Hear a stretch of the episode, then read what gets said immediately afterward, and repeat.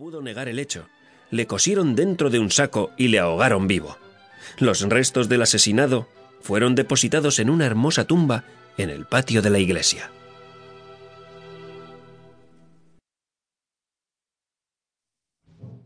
Pulgarcito. Érase una vez un pobre campesino que se sentaba por las noches al fogón, atizaba el fuego y la mujer le acompañaba e hilaba. En esos momentos decía Qué triste es que no tengamos ningún hijo. Hay tanto silencio en nuestra casa y en las otras tanto bullicio y alegría. Sí, contestaba la mujer y suspiraba.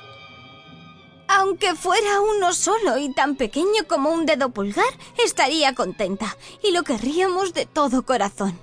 Aconteció que la mujer se puso malucha y a los siete meses dio a luz a un niño que, aunque perfecto en todos sus miembros, no era más grande que un dedo pulgar. A esto dijeron ellos. Es como lo habíamos deseado y tiene que ser nuestro hijo querido y le llamaron, de acuerdo con su estatura, Pulgarcito.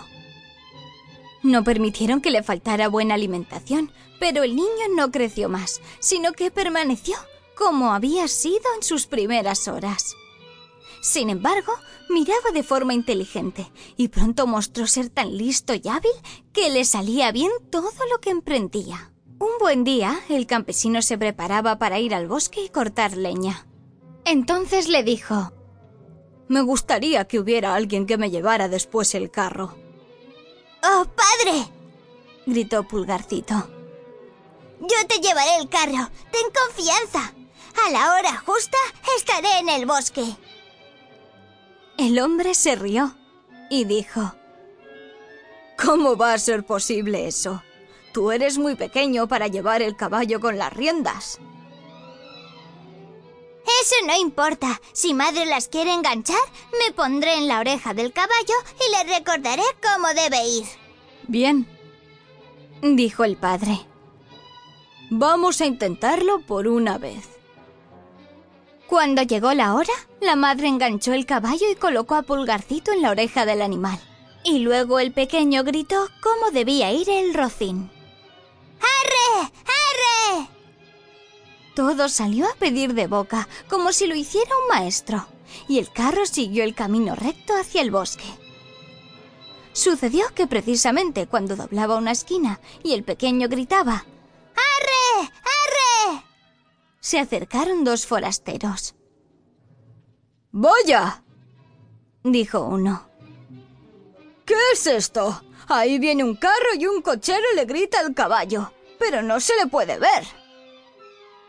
Esto no marcha por medios naturales, dijo el otro. Seguiremos el carro y veremos dónde se para. El carro entró a toda prisa en el bosque y fue justo hasta el sitio donde estaba cortada la leña. Cuando Pulgarcito vio a su padre le gritó ¿Ves, papá? Aquí estoy con el carro. Ahora bájame. El padre sujetó al caballo con la mano izquierda y cogió con la derecha de la oreja a su hijito, que se sentó contento en una brizna de paja. Cuando ambos forasteros vieron a Pulgarcito, no sabían qué decir de asombro. Entonces uno de ellos llevó al otro a un lado y dijo Oye, el pequeño muchacho podría ser nuestra fortuna si lo exhibimos por dinero en una gran ciudad. Vamos a comprarlo.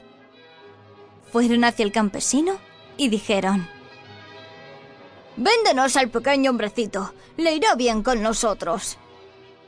No, dijo el padre. Es mi tesoro y no lo pongo en venta por todo el oro del mundo. Pulgarcito, sin embargo, cuando oyó el trato, se subió al pliegue de la chaqueta de su padre, se le puso en la espalda y le susurró al oído. Oh, padre, entrégame. Ya verás cómo vuelvo otra vez. Entonces el padre lo dio por una buena pieza de oro. ¿Dónde te quieres sentar? le dijeron. Ah, sentadme en el ala de vuestro sombrero. Así puedo pasearme de un lado a otro y contemplar el paisaje sin caerme. Hicieron su voluntad, y cuando Pulgarcito se hubo despedido de su padre, se pusieron en